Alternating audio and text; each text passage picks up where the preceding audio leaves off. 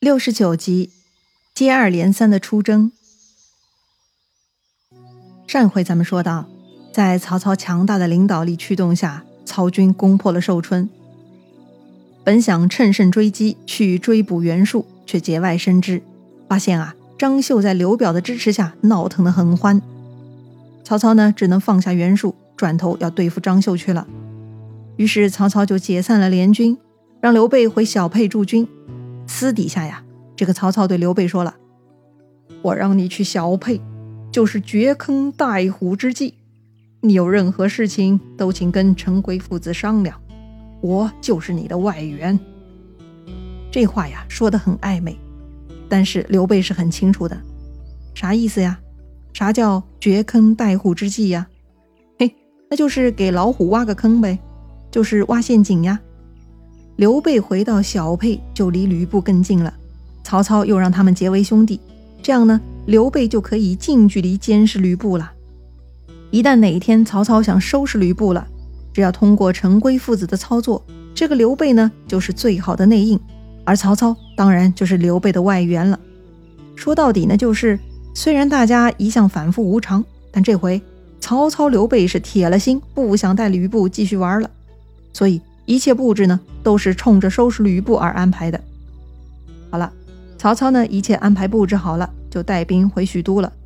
这回呢，手下来报告，说是有两个人，一个叫段威，这个威呢是火字旁畏惧的畏啊，他呢杀了李傕，还带了李傕的人头和李傕全族老小两百多口人，全部带到了许都。另外一个人呢叫武习，队伍的武，习惯的习，他呢杀了郭汜。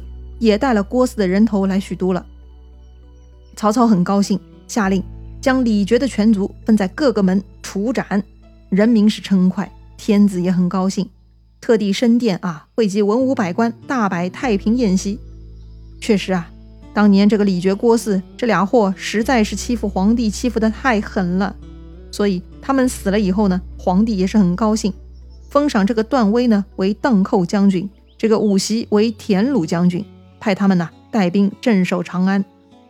曹操呢又向皇帝奏请哈，报告了这个张绣作乱的事情，准备再次兴兵讨伐。天子呢是很支持的，特地亲自送曹操出师。这一年呢是建安三年夏四月，也就是定都的第三年了。皇帝呢也到了十八岁了，所以啊各种事情考虑也多了。这回曹操出门打张绣呢，没有带荀彧。因为呢，他需要荀彧帮他坐镇许都，调兵遣将。曹操呢，亲自带领大军就出发了。这天呢，他们经过一大片麦田，当时麦子已经成熟了，只是因为有军队经过嘛，所以老百姓呢不敢出来收割。于是曹操就派人去告诉老百姓以及各处的守禁官吏，说自己是奉天子诏书去讨伐逆贼，为民除害的。在麦子成熟之际出兵呢，也是不得已的事情。稍稍耽误几天麦子收割，不过请大家放心，我们呢有军法规定，大小将校，凡是过麦田的，但凡有践踏麦子的，全部会被斩首。我军执法很严格的，所以啊，百姓们是不用担心的。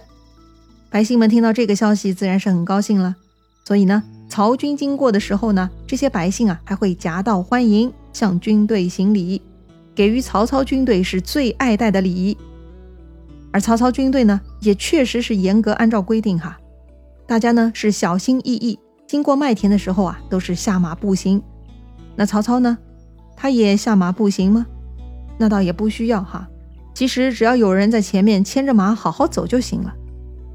这一天呢，曹操经过一片麦田哈，一阵风吹来，这个麦浪摇摆，曹操的心情也是很好。这个时候啊，突然麦田中飞起一只鸟。本来呢，倒也不是什么大事，但是啊，这个动物本能啊，曹操的马被惊到了，那个马呀就挣脱缰绳啊，窜入麦田之中，一阵乱跑，踏坏了一大片的麦子，要命啊！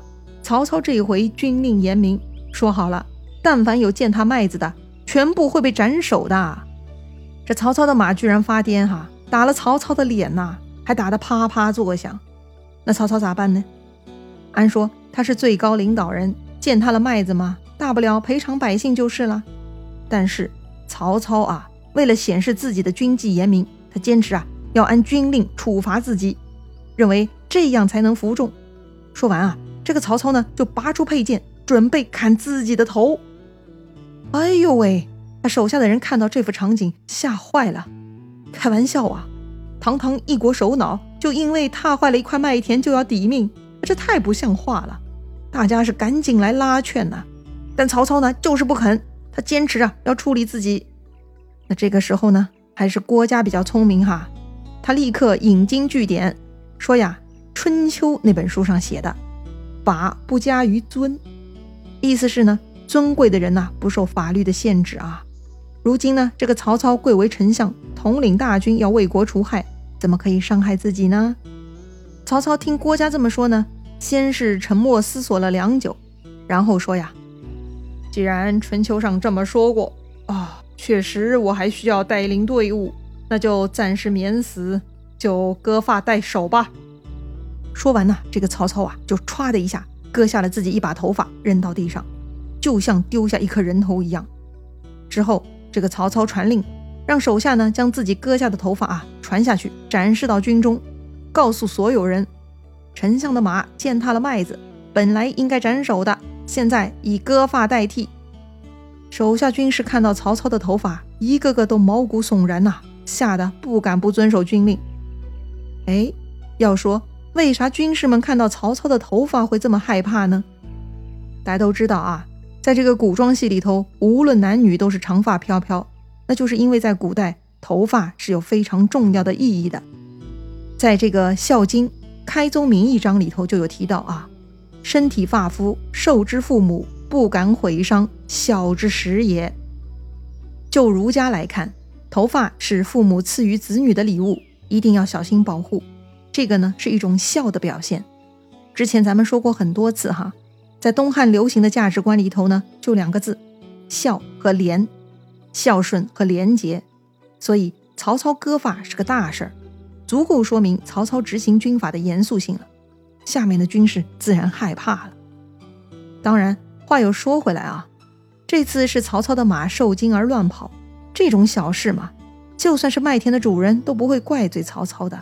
曹操又何必小题大做呢？要说曹操的领导力是了得呀，他是抓住每一次秀领导力的机会的，这回也是他的表演，他要充分利用这次机会教育约束下属。而郭嘉又很机智，配合曹操演绎了一把。既宣传了曹操军纪严明，又找到了好的根据，避免曹操真的伤害自己。这郭嘉还真是曹操的好基友啊！那前面也说了啊，古人是很看重头发，那曹操又怎么这么跳脱呢？之前咱们也提到过哈，曹操这个人不迂腐，非常的结果导向，目标很明确，做事效率很高。刚刚从寿春打仗回来，马不停蹄又要再出战，士卒都很疲劳。所以呢，军心难免涣散，因此曹操必须要考虑号令众人的有效管理方法。这个割发代首呢，能够起到有效管理的作用。那又有什么可惜的呢？别说头发，曹操为了大业，什么东西又不能舍弃呢？像他这种枭雄，估计啊，只要留着命就行了，其他都是身外之物。好了，再说说张绣哈，听说曹操带着大军来了。赶紧给刘表写信，请刘表呢当后应，自己带着手下雷旭、张先两个将领出城与曹操对战。这个张绣看到曹操啊，他就指着曹操开骂了：“你假仁假义，寡廉鲜耻，与禽兽何异？”张绣没有在两军之前说破曹操跟邹氏的事情，但是骂曹操禽兽，那就是为了这一点嘛。曹操被骂的有点脸红了，他也不想跟张绣多废话。直接派许褚出马，张绣那边呢就派张先接战。许褚什么人呢？张先是无名之辈呀，他根本就不是对手。也就是三个回合，这个张先呢就被许褚斩落马下。老规矩嘛，先锋一死，张绣这边士气大跌。曹操那一方呢趁胜追击，把这个张绣啊打败，逃回了南阳城。那上一次张绣是夜里偷袭曹操，而且呢还预先在曹营里埋伏了自己人。才里应外合杀败曹操的。要说正面交锋啊，张绣根本就不是曹操的对手。所以啊，今天出来尝试一下，先锋大将张先就送命了。张绣一看，果然曹操不好打，就躲进了南阳城，就不出来了。在古代啊，很多重要的城池呢都有护城河作为城防。这个南阳城呢没有天然的护城河道，但张绣他们已经提前挖了护城壕沟，也挺宽阔的，水流呢也是比较急的。于是啊，这个曹操就下令运土进来，把这个人工河给填掉。这个工事呢其实也不小。此外啊，还在这个城墙外建造楼梯，用装土的袋子和柴草一层层铺好，准备到时候大军沿着梯子大举进攻。曹操呢还让人立在云梯之上。观察城里头的动向，大概呢三天时间啊，曹操就基本全面掌握了南阳城内的情况了。这个曹操啊，熟读兵法，对于作战呢有很多的思路，加上他本性狡诈嘛，所以呢也是计谋百出的。等他全盘了解了南阳城情况以后呢，他就传令，让军士在西门角上堆积柴草，让手下的将领啊从那个地方上城。正当曹操这边安排的很起劲的时候啊。他的动作呢，也被城里头的高手贾诩给看破了。这个贾诩在计谋方面比之曹操是有过之而无不及呀，所以呢，他就对张绣说了：“曹操在城墙西北角堆积是假象，其实他真正想要进攻的是东南角，是故意来迷惑咱们的。这个曹操一定是发现咱们东南角砖土颜色不一样，看出来是新砌的墙，而且。”东南角的鹿角很多都被破坏了，所以他必定晚上会偷偷从东南角上墙。因此呢，咱们就得将计就计，令百姓假装士兵去防守西北角，让曹操误以为咱们中计了。